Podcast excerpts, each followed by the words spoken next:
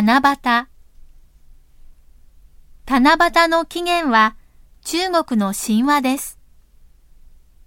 天の川を隔てて、彦星と織姫が一年に一度会う日です。だから中国では恋人の日ですが、日本では違います。端午の節句が子供の日となったように、七夕も日本では願いが叶う日と変貌しました。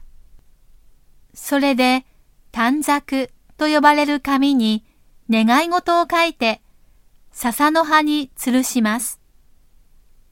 現在では新暦でやりますが、天気が悪い日が多く、天の川が見えないことが多いです。それで、未だに、旧暦の時に行うところもあります。